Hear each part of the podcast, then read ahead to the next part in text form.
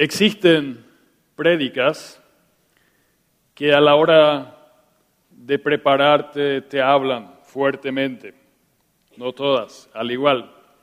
Esta es una prédica en la cual cuando me preparé tenía el sentimiento que yo era la persona equivocada para predicar. En realidad yo tendría que estar sentado ahí para escuchar esa prédica y que Hugo o Dani o Marcel prediquen y que yo reciba esa prédica, o el pastor Rafa.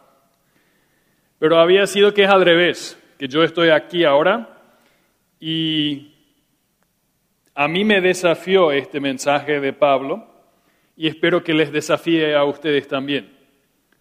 No quiero yo desafiarles, quiero dejar que la palabra de Dios los desafíe.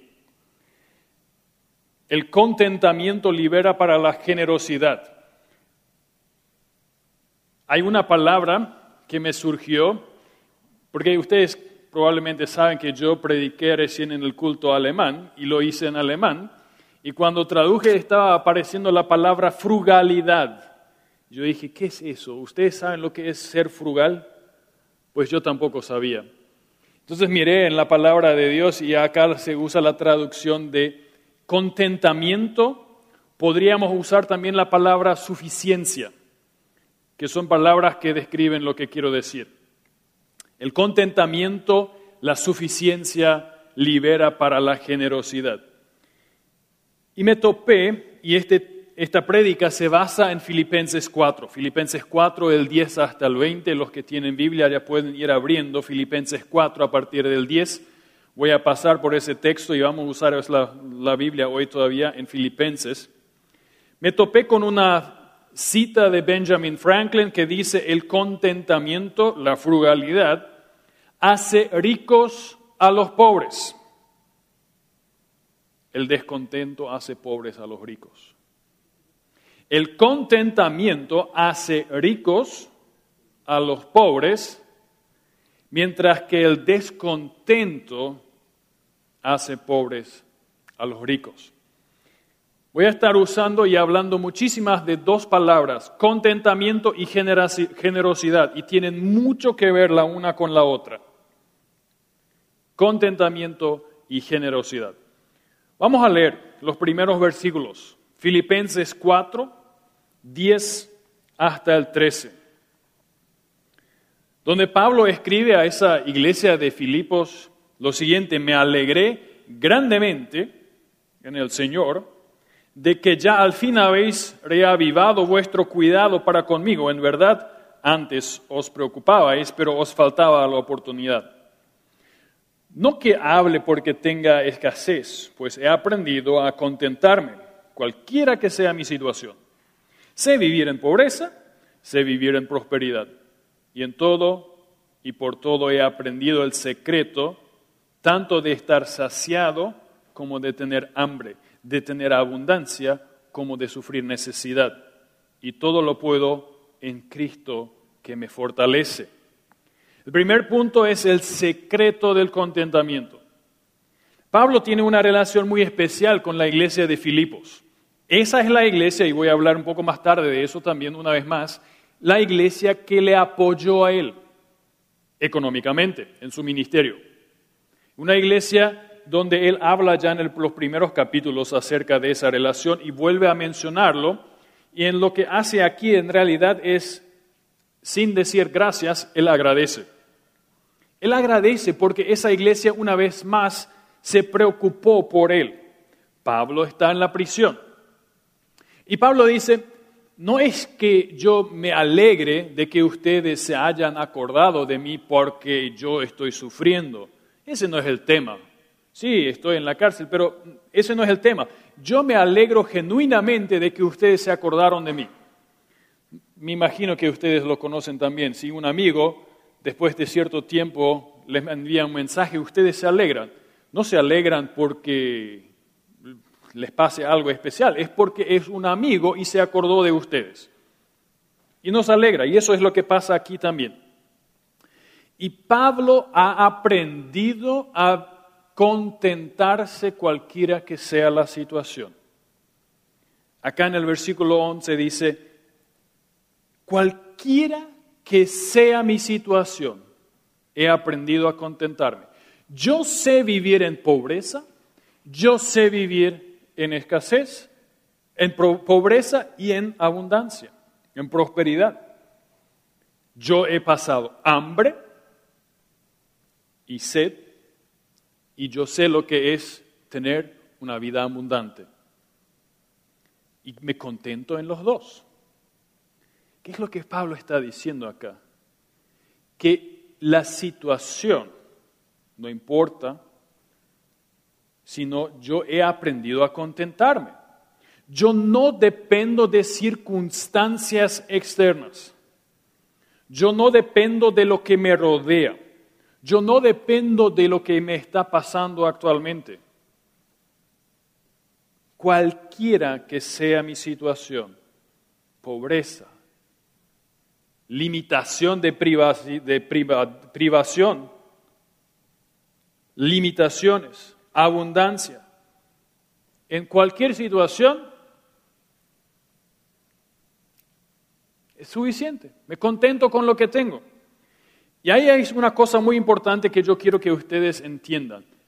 Hay dos lados. ¿Sí? A veces entendemos que cuesta contentarse con la situación cuando vivimos escasez, cuando estamos sufriendo, cuando estamos pasando hambre, cuando estamos sufriendo quizás físicamente. Cuesta contentarse ahí. Cuesta. Cuesta en el sufrimiento decir, sí, está bien así como está. Pero hay otro lado también. Cuesta también contentarse en abundancia. Y yo me atrevo a decir, perdón, me atrevo a decir que contentarse en la abundancia es más difícil. Y es más peligroso para la vida espiritual. ¿Por qué digo eso? Miren un poco la historia del Antiguo Testamento del pueblo de Israel. Cuando la estaban pasando bien, cuando tenían abundancia, cuando no les faltaba nada, ¿qué pasaba? Se olvidaban de Dios. Yo no necesito a Dios, me va demasiado bien, mi empresa fluye, Perfecto. No hay ninguna necesidad de Dios. Mientras tanto, cuando hay escasez, nos acordamos de que Dios está ahí. Lo mismo que el pueblo de Israel. Cuando de repente venía una peste, venía la opresión de los enemigos, gritaron a Dios, ahí se acordaron. Por eso digo, y está el ejemplo también del joven rico, que Jesús cuenta. El problema no era escasez, el problema era que le costaba soltar su riqueza. Espiritualmente hablando, el contentarse en una situación de abundancia es más peligroso o es más difícil. Lo que importa acá es que hay dos lados. Contentamiento, yo me contento, yo sé lo que es vivir abundancia y yo sé lo que es vivir pobreza. Y, no importan las situaciones, yo me contento. Y yo me pregunté, ¿cuál es la razón? ¿Por qué la Biblia demanda esa, ese contentamiento? Ya el pastor dijo, dio una muy buena pista, porque Pablo en Timoteo, 1 Timoteo 6.8 afirma lo siguiente, si tenemos comida y vestido, contentémonos comida y vestimenta. Si eso tenemos, contentémonos con esto. Cristianos no buscan riqueza, lujo y posesiones. ¿Por qué no? Porque ellos saben de que lo que tiene valor es la comunidad, la solidaridad, el servicio. Los menonitas, y somos una iglesia menonita, históricamente son conocidos por su frugalidad. Gracias, Hugo. Parece que la chipa en el receso no me hizo bien.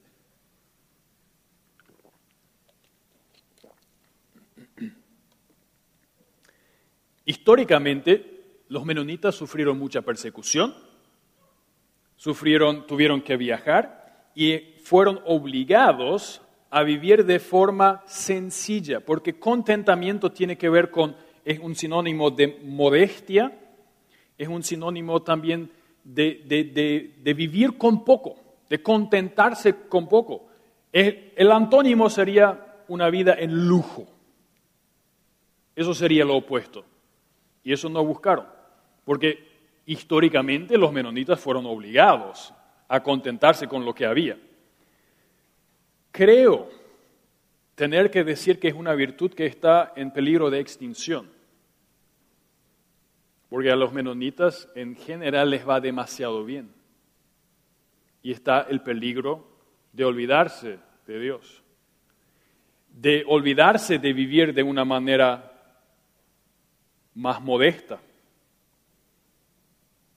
de agarrar los lujos. Pero ¿por qué, ¿por qué vivir de una manera modesta? Tres razones. Porque yo pongo mi confianza en Dios. Ya lo dijo el pastor. Yo confío en Dios. Eh, Jesús es nuestro ejemplo, dijiste.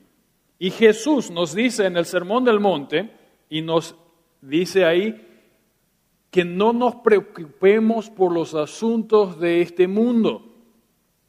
Mateo 6. Mateo 6, versículo 32 dice, vuestro Padre que está en los cielos sabe lo que ustedes necesitan y Él os proveerá. No os preocupéis por lo que está aquí en la tierra, sino por lo que está en el cielo. Son palabras muy fuertes que Dios da ahí, de no preocuparnos por lo que es esta vida acá, de no buscar tesoros terrenales, sino buscar tesoros celestiales. Ahí donde está tu corazón, ahí donde está, donde está tu tesoro, ahí está tu corazón. ¿Qué es lo que a tu vida te da seguridad? ¿De dónde te agarras? ¿De la cuenta bancaria? ¿De tu empleo? ¿De tu salud? Donde buscas esa seguridad última, ahí está tu tesoro. Y ahí está siempre la preocupación, ¿tengo suficiente? ¿Va a alcanzar? ¿Será suficiente también para la vejez y para el fin de mes? podemos vivir de una manera modesta y contentarnos en cualquier situación cuando nosotros ponemos nuestra confianza en Jesús. Hebreos 13:5 advierte, caminad sin amor al dinero, contentaos con lo que se os da, porque Él ha dicho, no os fallaré ni os desampararé. Palabras del Señor. En mi trabajo en el CEMTA, una de las tareas es visitar a personas y pedir plata para los estudiantes, para la institución. Dependemos de donaciones. Y bueno, hace tres años atrás, el mundo se puso cabeza abajo en un mes. Ustedes se acordarán, 2020. Y fue muy interesante para mí llegar a conocer a empresarios que tuvieron que cerrar las puertas de sus empresas, que tuvieron, que, no sabían cómo iba a seguir, nadie de nosotros sabía cómo eso iba a seguir, ¿verdad? Cuando vino la pandemia. Y esos empresarios habían hecho promesas hacia el CEMTA de importantes donaciones. Y fue muy interesante para mí llegar a conocer a varios de ellos que dijeron, no, no importa, lo que nosotros prometimos les voy a dar. Hoy no sé de dónde voy a sacar esa plata, porque nadie sabía, tenían que cerrar a veces sus negocios, no sabían cómo eso iba a ingresar otra vez. Yo confío, yo les he prometido esa plata, la voy a dar. ¿Por qué? Porque esas personas pusieron su confianza en Jesús. Ese es el primero. Lo segundo, ¿por qué vivir de manera modesta? ¿Por qué contentarnos? ¿Por qué vivir, no vivir en lujo? Ejemplo de Jesús. El que dejó todo para venir acá a rescatarnos. ¿Y cómo vivió Jesús? En una parte leemos que los zorros tienen eh, su lugar para dormir, los pájaros sus nidos, el Hijo del Hombre no tiene ni para dónde va a poner su cabeza. Ni casa no tenía, ni cama no tenía. Eso para Jesús no importaba porque su vida la entregó para nosotros. las pertenencias mundanas a Él no le importaban. Él vino a entregar su vida totalmente. Y en Lucas 12, 15 leemos, guardaos de toda avaricia, porque nadie vive de tener muchos bienes. Nadie vive de tener muchos bienes. Y la tercera razón es porque como cristianos somos llamados a compartir, y es una de las virtudes de, ser de cristianos, de compartir y vivir en comunidad. El mejor ejemplo es la primera iglesia, como leemos en Hechos 2 que compartían. Cuando alguien tenía necesidad, otro vendía su terreno y compartían. Eso no es socialismo, eso es ver la necesidad de alguien y compartir. ¿Por qué? Porque yo no dependo de lo que tengo. Yo he aprendido a contentarme aún en abundancia, porque eso es material, eso no tiene valor acá. Yo me enfoco en lo que tiene valor eterno. ¿Por qué Pablo y cómo es posible que Pablo pueda hacer esto? La clave está en el versículo 13. Todo lo puedo en Cristo que me fortalece. Pablo no puede contentarse en cualquier situación porque Él tiene la fuerza para hacer eso. Él lo puede porque Cristo le da la fuerza, porque Él se sabe dependiente de Cristo. Y Pablo ha vivido muchas cosas. Les invito, si quieren abrir una vez conmigo y vamos a leer lo que pasó. Segunda de Corintios, capítulo 11. Segunda de Corintios, capítulo 11, a partir del 24.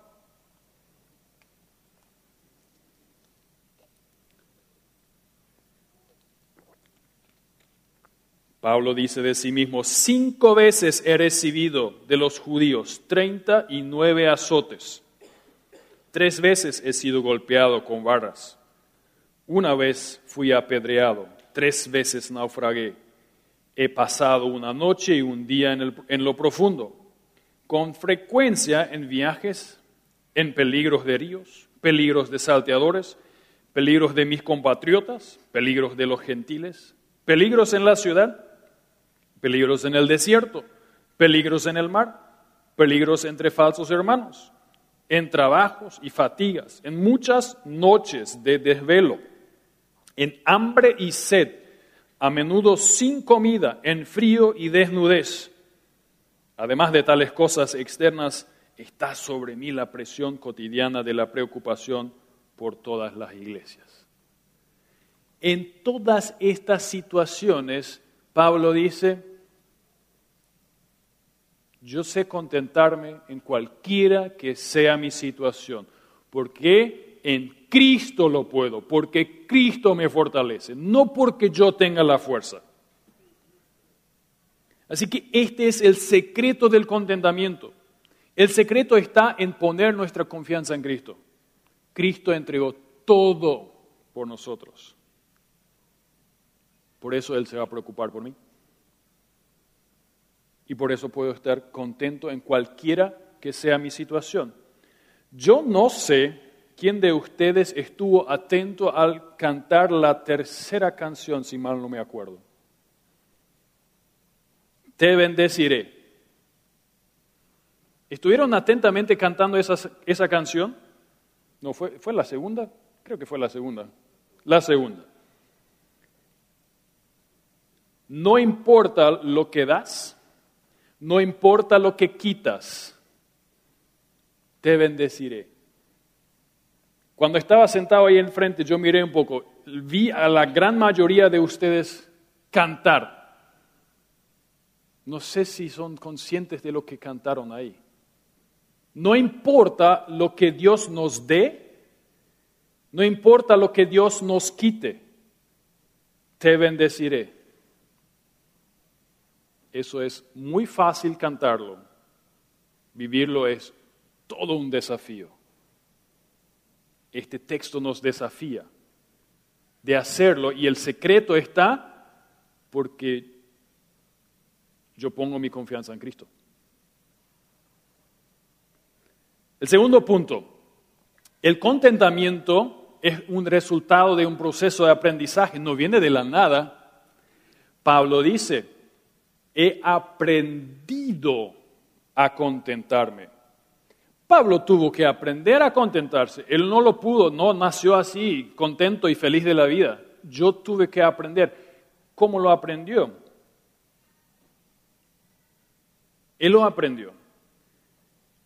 Y invita incluso en el versículo 8 a, los filipenses a imitarle a él. Buen autoestima podríamos decir, ¿verdad?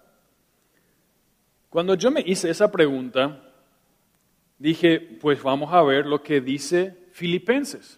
¿Por qué Pablo puede decir eso? Yo he aprendido. Y quiero con ustedes, pueden seguir en, el, en los slides, va a estar apareciendo, pero mucho mejor es abrir sus Biblias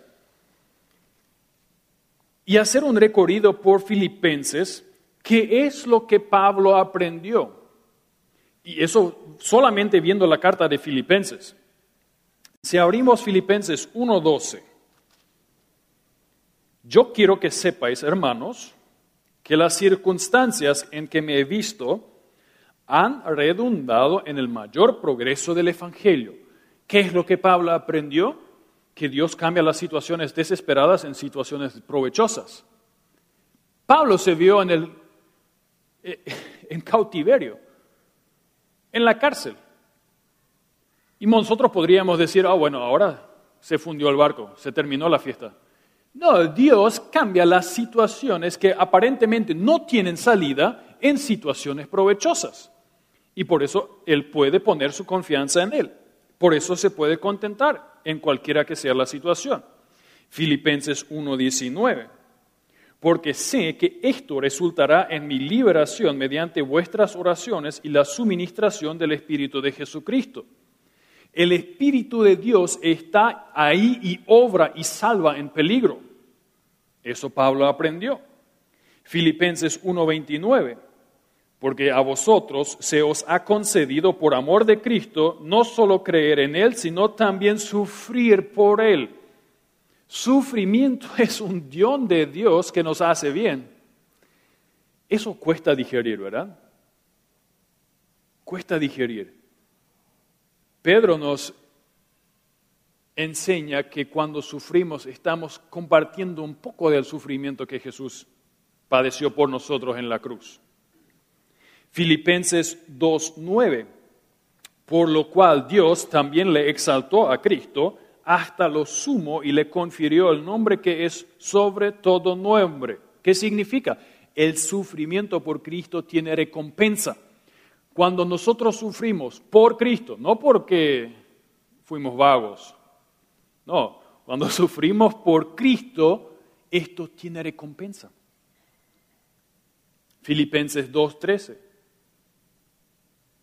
porque Dios es quien obra en vosotros tanto el querer como el hacer para su beneplácito.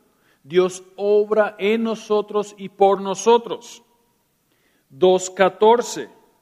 Haced las cosas sin murmuraciones ni discusiones, para que seáis irreprensibles y sencillos, hijos de Dios, sin tacha en medio de una generación torcida y perversa, en medio de la cual resplandecéis como luminares en el mundo si nosotros hacemos cualquier cosa sin murmuraciones, estar contentos y satisfechos y ser hijos de Dios. 2.17. Aunque yo sea derramado como libación, esa es un parafraseo que Pablo dice, aunque yo tenga que sufrir la muerte como mártir, cuando yo tenga que entregar mi vida por el Evangelio, sobre el sacrificio y servicio de vuestra fe, me regocijo y comparto mi gozo con todos vosotros. La muerte en el servicio de Dios es motivo de alegría. Si eso es así, entonces cualquier situación puedo contentarme, porque al final, aunque me quiten la vida, voy a estar con el Señor. 2.29, 30. Recibidlo pues en el Señor con todo gozo y tened en alta estima a los que son como Él, porque estuvo al borde de la muerte por la obra de Cristo, arriesgando su vida para completar lo que faltaba en nuestro servicio hacia mí. Es digno de encomio arriesgar la vida por el Evangelio. 3.12. No que ya lo haya alcanzado o que ya haya llegado a ser perfecto, sino que sigo adelante a fin de poder alcanzar aquello para lo cual también fui alcanzado por Cristo Jesús. En todas las tribulaciones que me toque pasar, yo me aferro a Cristo porque Él me ha aprendido. Y podríamos seguir, voy a saltar esa parte, lo que Pablo está diciendo una y otra vez no importa la circunstancia, no importa lo que nos esté pasando, yo puedo confiar en Cristo. Él, en Él me puedo agarrar y por eso puedo estar contentarme.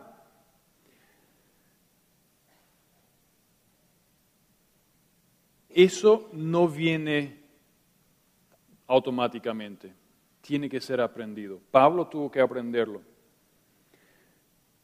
No sé si ustedes conocen esa historia de aquel pescador, probablemente la hayan escuchado, que está sentado a la media mañana junto a su barco, mirando al, lago.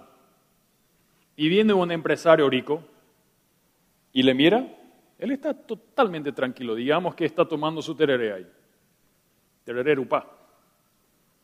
Y le pregunta, ¿por qué no está pescando? y yo ya pesqué todo lo que necesito para hoy. Le mira al empresario, ¿y por qué no seguís pescando más? ¿Por qué yo debería hacer eso?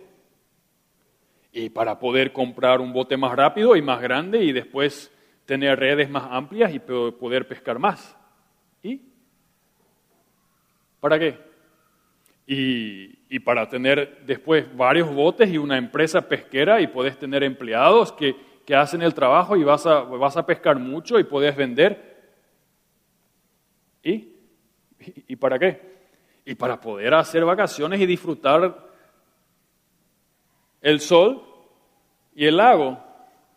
¿Y qué es lo que estoy haciendo ahora? O sea, él ya estaba haciendo eso a la media mañana tomando su tereré al lado del lago. ¿Qué más pedir? ¿Qué más pedir?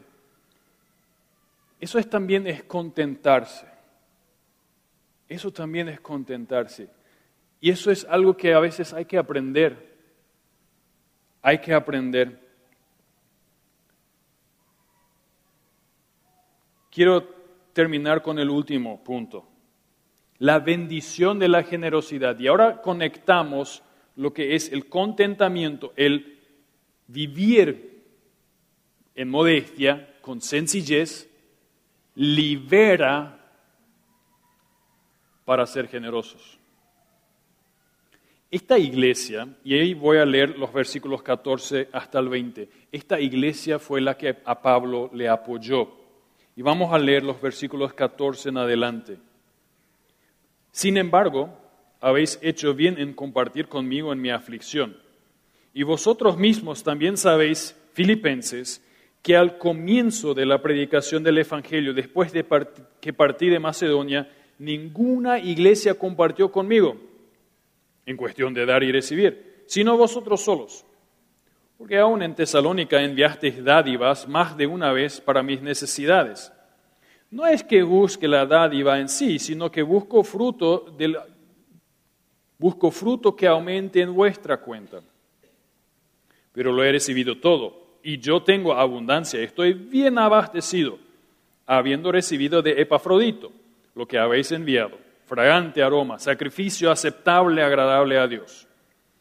Y mi Dios proveerá a todas vuestras necesidades conforme a sus riquezas, en gloria en Cristo Jesús. A nuestro Dios y Padre sea la gloria por los siglos de los siglos. Amén. Pablo está diciendo, excelente que ustedes me hayan apoyado otra vez. No lo digo porque yo estoy pasando un mal momento, yo no lo digo porque busco eh, saciar mi necesidad, sino busco el fruto que se multiplique a favor de su cuenta. Él está buscando que ellos reciban la bendición, porque Pablo sabe que ser generoso con otro bendice al dador. Ser generoso tiene intereses a favor del dador. Y él sabe lo segundo, que Dios suplirá todo lo que os falte conforme a su riqueza.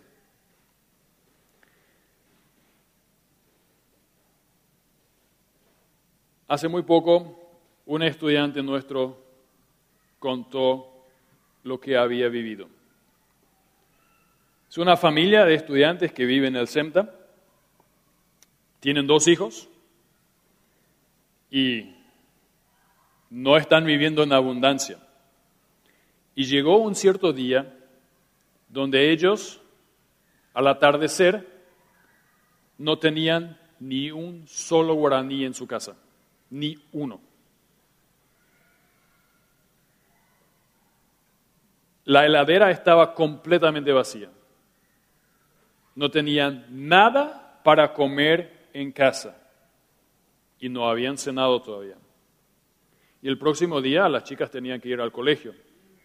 Se sentaron, él y su esposa, y oraron, diciendo, Dios te entregamos, nosotros no tenemos nada, a lo mejor lo que vamos a hacer es leche con cocido, es lo único que había.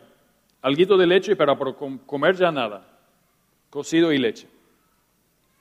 Mientras estaban ahí sentados, de repente se acerca una, persona y les da 200 mil, 250 mil guaraníes. Sin saber nada de su situación. 250 mil.